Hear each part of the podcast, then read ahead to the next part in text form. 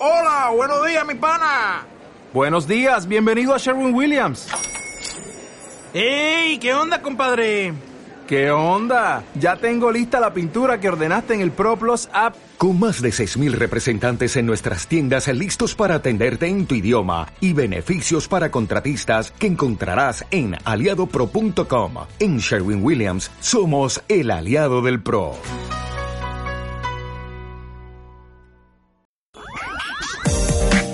Bipolari.podcast.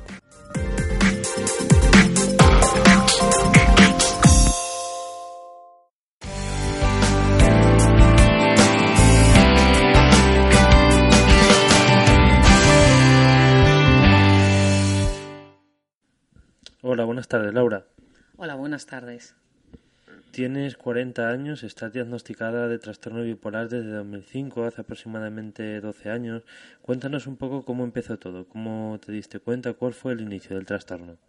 Pues aunque yo en un principio pienso que lo he tenido toda la vida por experiencias vividas de, pequeña, pero pues empezó yo creo que con, con la adolescencia, cuando más empezó así, con a los veintitantos, 23, 24 años por ahí. ¿Y fuiste tú quien se dio cuenta de que algo funcionaba mal o fue algún familiar o amigo tuyo? Fue el entorno familiar, sobre todo mi madre, que es la que siempre está más pendiente de mí y eso, yo fue, fue el entorno familiar. Vale. ¿Qué tipo de trastorno bipolar tienes, Laura? Pues tengo el tipo 1, que son manías, y las depresiones son muy leves, casi ni se aprecian, son muy, son muy leves, y las manías son mucho más fuertes. ¿Tú lo ves como un problema psicológico o lo ves como un problema más bien psiquiátrico? Yo creo que, de, que tiene un poco de los dos, tanto psicológico como psiquiátrico, que, que tiene que tratarte los dos esos. Lo que pasa que el psiquiatra es el que se dedica más a darte medicación y el psicólogo es con el que puedes hacer una terapia más individualizada. ¿Hay alguien más en tu familia que esté diagnosticada de trastorno bipolar o algún tipo de enfermedad mental? No. ¿Cómo te ha afectado a tu vida laboral o social el trastorno bipolar, Laura?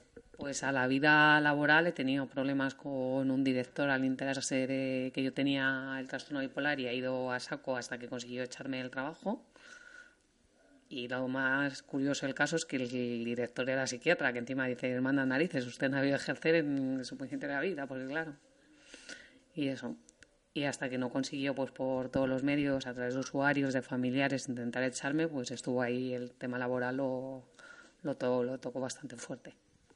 ¿Tú en tu día a día te has dado cuenta alguna vez, eh, pasando por la calle, en el metro, te has cruzado con alguien que creas que puede ser una persona no diagnosticada de trastorno bipolar pero que lo sufra?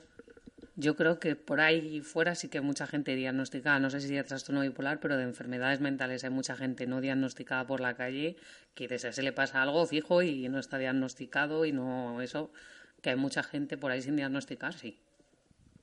¿Cómo ha cambiado tu vida desde que te diagnosticaron un trastorno bipolar, Laura?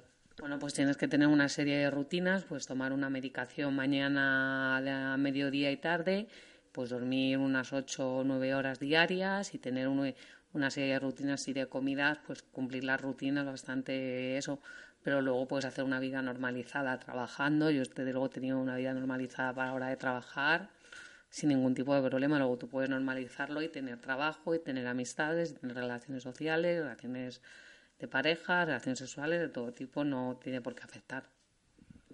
Ahora que, que está escuchando gente que familiares de trastorno bipolar, de personas con trastorno bipolar, personas que acaban de diagnosticarles recientemente eh, este tipo de trastorno, ahora que te están escuchando, Laura, ¿qué te gustaría decirles a esas personas?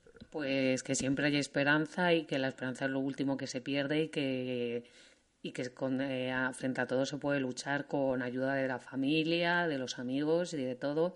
Y que no es una cosa que tampoco haya que esconder, que, se, que yo entiendo que a lo mejor en un entorno laboral pues no es el más adecuado para decirlo, pero que en entornos de confianza con amigos, con familiares y eso, pues mejor que lo sepan para que sepan que te pasa algo y que tomas una medicación y que no sé qué, porque sepan un poquito el tema porque siempre va a ser mejor para ti o que te pasa algo y tengas un ingreso y sepan por qué has estado ingresado, pues sí.